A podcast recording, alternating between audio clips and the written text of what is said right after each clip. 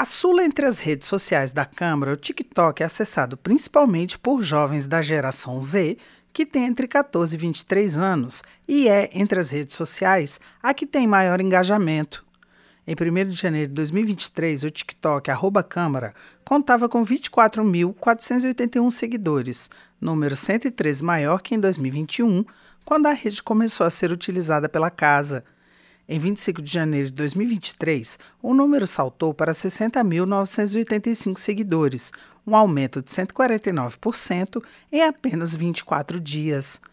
A responsável pelos relatórios de interação da população com as redes sociais da casa, Ana Marúzia Lima, afirmou que cada uma das redes, Facebook, YouTube, Twitter, Instagram e TikTok, tem suas peculiaridades.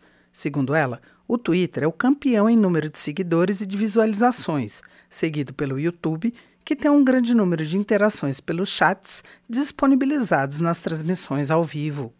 Os relatórios nós fazemos todos os meses, é um relatório de desempenho de cada uma dessas redes sociais e nós pegamos alguns números, como por exemplo, novos seguidores, quantas visualizações, quantas foram as postagens, é, quantas interações, que são as curtidas, os comentários, os compartilhamentos, e a gente faz o somatório e faz a análise desses dados e entrega para as pessoas que estão à frente de cada uma dessas redes, para que elas tenham ideia daquilo que está mais mobilizando as pessoas, daquilo que está mais fazendo sucesso, para que ajude a direcionar o trabalho que eles fazem nessas redes. As redes podem ser utilizadas de diversas maneiras e, no caso do TikTok, Ana Maruz explicou que ele é utilizado de forma didática e tem um padrão que foge do convencional. Hoje, o que, que a gente faz? Não aparece ninguém. É como se fosse o olhar do cidadão.